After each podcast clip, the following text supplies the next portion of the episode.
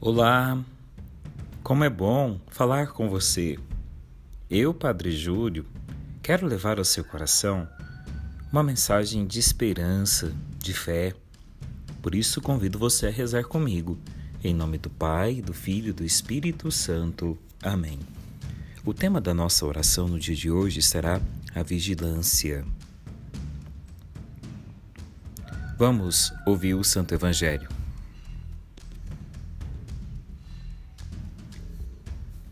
Mateus capítulo 24, do versículo 42 ao 51.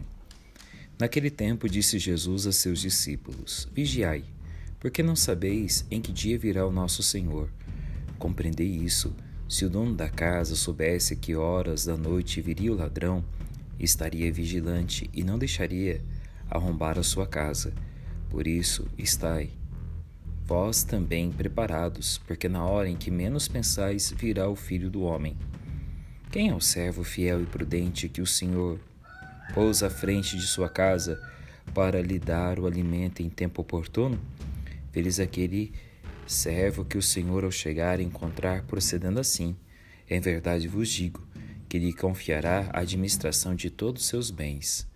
Mas se o servo for mau e disser consigo: O meu servo demora-se, e começar a espancar os companheiros, a comer e a beber, quando o senhor daquele servo chegar em dia que ele não espera e a hora que ele não pensa, expulsá-lo-á, lhe dará a sorte dos hipócritas.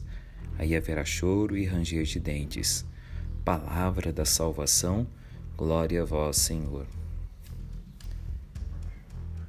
Pela oração, vigiai a espera de Deus. Para rezar, não são precisos gestos, nem gritos, nem silêncio, nem genuflexões.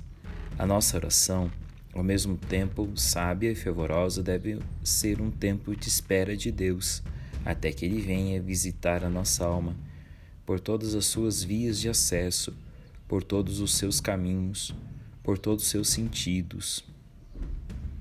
Demos tréguas aos nossos silêncios, aos nossos gemidos, aos nossos soluços não procuremos na oração senão um abraço apertado de Deus.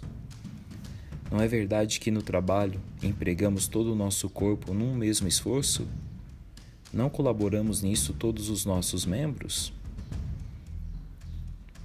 Pois que também a nossa alma se consagre toda a oração e o amor do Senhor, que não se deixe distrair nem bloquear com pensamentos que toda elas seja espera de Cristo então Cristo iluminá-la-á, ensinar-lhe-á a verdadeira oração, conceder-lhe-á a súplica pura e espiritual de acordo com a vontade de Deus e adoração em espírito e verdade.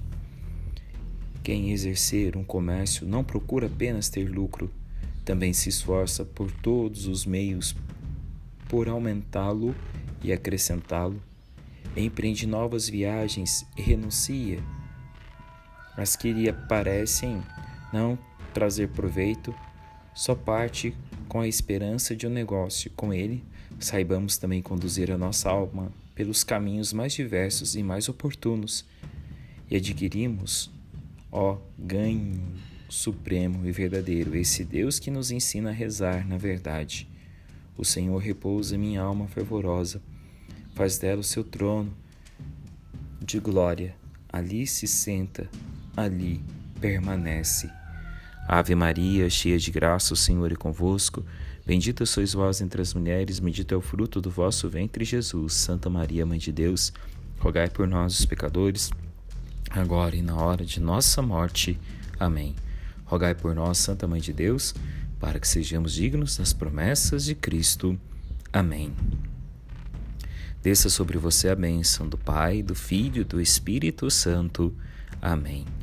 Muito obrigado a você, querido dizimista, por nos ajudar a evangelizar. Muito obrigado a você que sempre reza por nós. Minha gratidão a você que tem vivido a sua vida de fé, testemunhando a cada dia a espera do Senhor. E parabéns a você que completa mais um ano de vida. Nosso abraço fervoroso e até amanhã, se Deus quiser.